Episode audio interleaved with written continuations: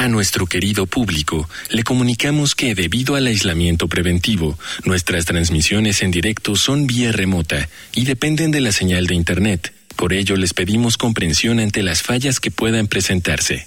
Gracias por compartir estos momentos en casa con Radio UNAM y la revista de la universidad.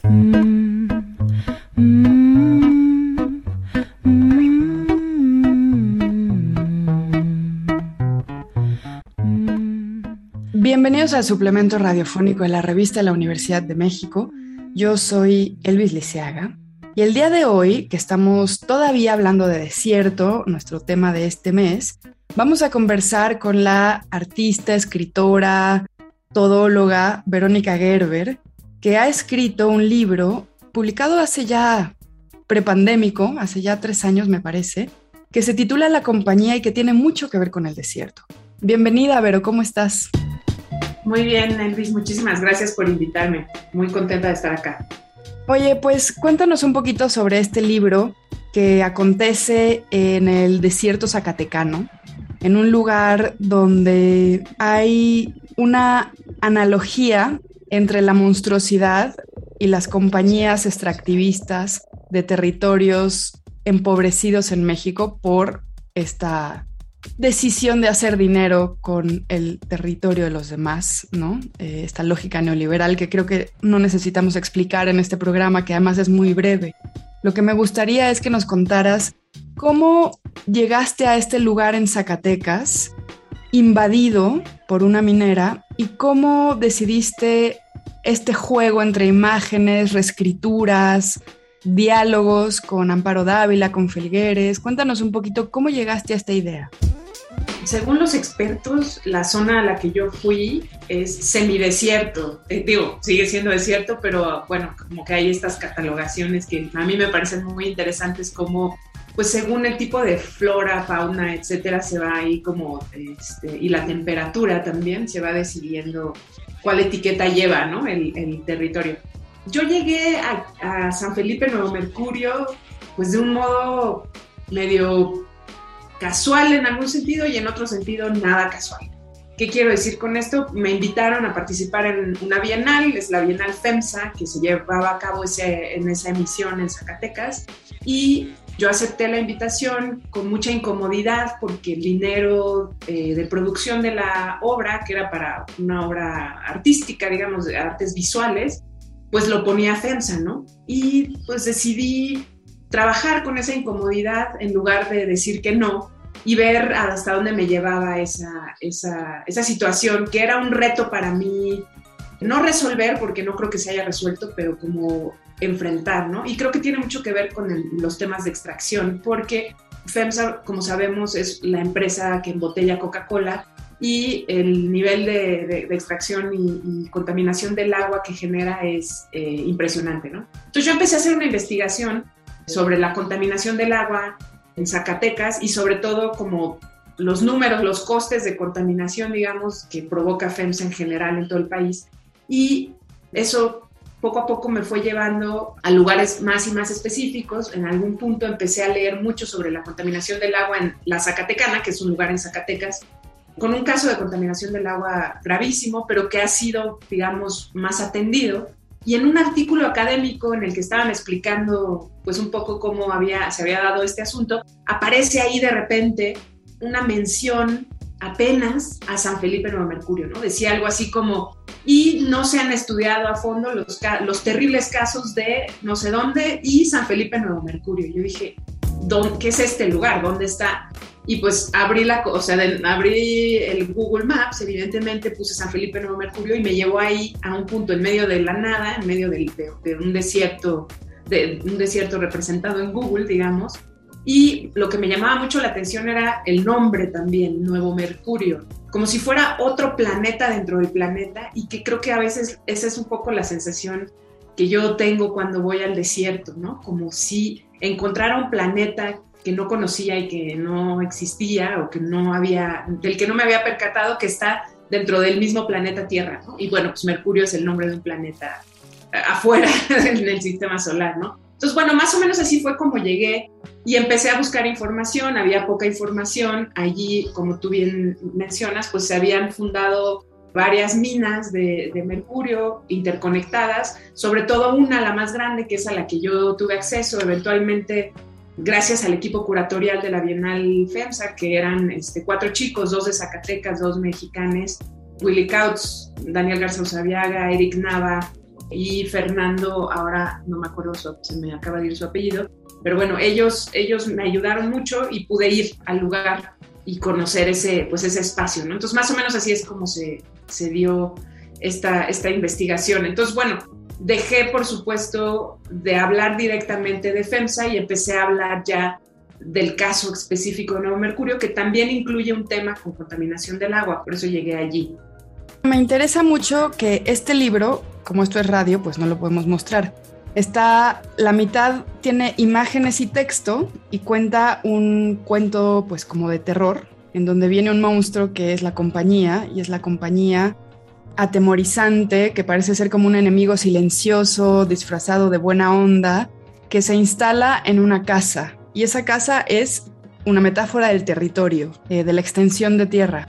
Y luego la otra parte del libro es más bien texto, todo es blanco y negro, con dibujos y textos, bueno, como fragmentarios, dejando mucho negro en la página porque son páginas negras.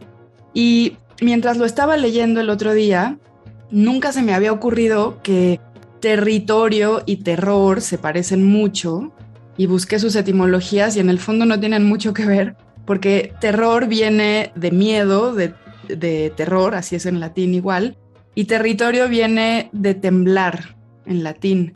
Y me pareció curioso porque nunca había asociado que el territorio, pues siendo algo tan valioso, que para muchas personas originarias de una tierra el territorio es su identidad, es su acontecimiento, es las personas, ¿no? Mucho más allá de una extensión de tierra en el sentido concreto del terreno. Y sin embargo, sus amenazas son a su territorio, que son ellos, ¿no? Como que es como si lo más preciado para ti fuera lo más vulnerable de aterrorizar. Está súper interesante esa, esa conexión también pienso en otra palabra como aterrado, ¿no? Aterrado que justo tiene una parte que tiene que ver con terror, ¿no? O sea, cuando tú estás aterrado, pues tienes mucho miedo de algo, un miedo así incontrolable, pero al mismo tiempo aterrado podríamos llevarlo a la imagen de alguien que tiene un montón de tierra encima, ¿no? O sea, como aterrado, como medio casi que este fosilizado, ¿no? En algún sentido, puesto como una, una capa, como un sedimento más de, las capas ahí como geológicas, por decirlo de alguna manera.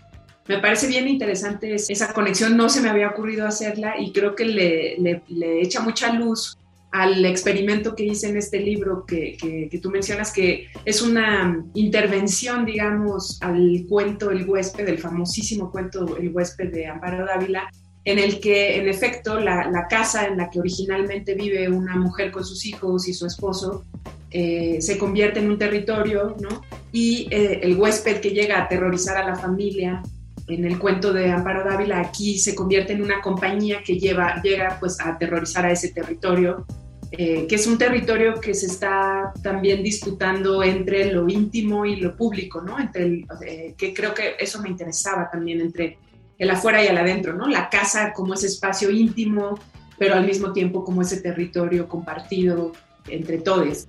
Y también hay otro, otro cambio ahí eh, en el cuento que hago, que es que hay un personaje que es Guadalupe, que es la empleada doméstica en el cuento de, de Amparo Dávila, y aquí se convierte en la máquina, ¿no? Y es, es, es un personaje, digamos, extraño también porque la máquina pues es como un elemento fundamental de la compañía, ¿no? Cuando uno piensa en una compañía como en una empresa, la, máquina pues es un elemento fundamental, pero al mismo tiempo eh, normalmente pensamos en la máquina como algo que nos va, nos va a terminar por destruir, ¿no? Como raza humana, y en realidad acá la máquina le ayuda a la, mujer de, la casa a resistir frente a la compañía de alguna manera. Entonces, bueno, son estos los, los personajes y bueno, esa máquina viene de retomar también elementos de un proyecto de Manuel Felgueres, el artista zacatecano también. Me interesaba mucho trabajar con muchas capas de, de documentos, como un poco pensando el libro como un territorio también, ¿no? Entonces, como con capas de documentos, pero también es con capas de situadas de, documentos, ¿no? Entonces, tanto Amparo Dávila como Felgueres, que son a quienes retomo con mucha fuerza en, el proyecto, eh, son zacatecanos, ¿no? Y como situar en el lugar y desde el lugar con sus propios documentos esta historia de ficción y de, entre comillas, no ficción, como le llaman en Estados Unidos, o de ensayo, la otra parte con, con otro tipo de documentos también, ¿no? Como esa segunda parte que mencionabas hace un momento. Sí, y es un libro además como, o sea, muy interesante desde luego, pero también como muy atractivo y a la vez muy siniestro, ¿no? Como que me parece que tiene algo también muy del desierto, que es que el desierto es un lugar, aunque sea semidesierto, como un lugar medio al margen de nuestro campo visual o de nuestro campo mental del territorio, porque es este lugar medio invivible, difícilmente fértil y donde suceden grandes violencias quizá porque no está en el centro de los mapas, sino en lugares un poco más olvidados, ¿no?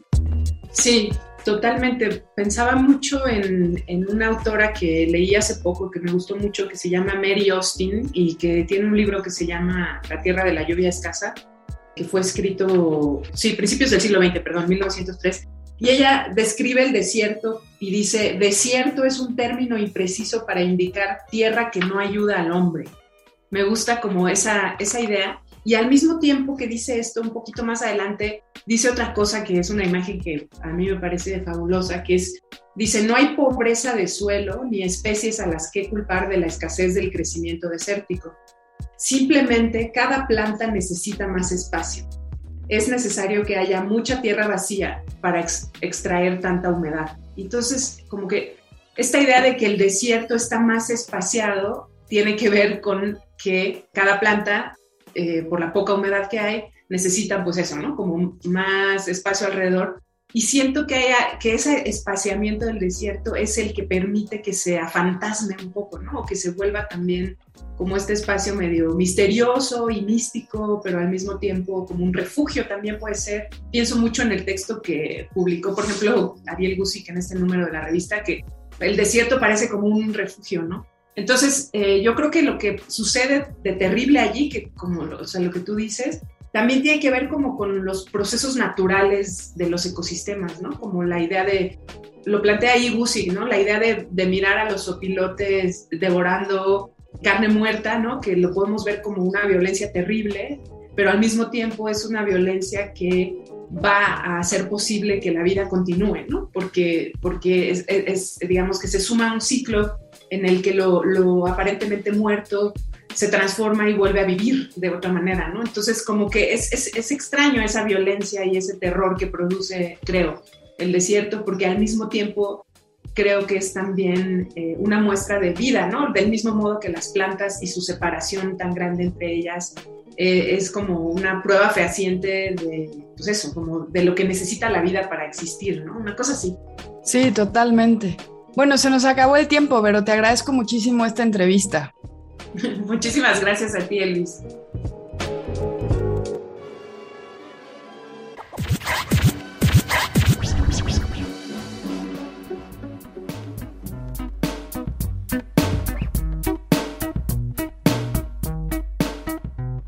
Hemos llegado al final del programa.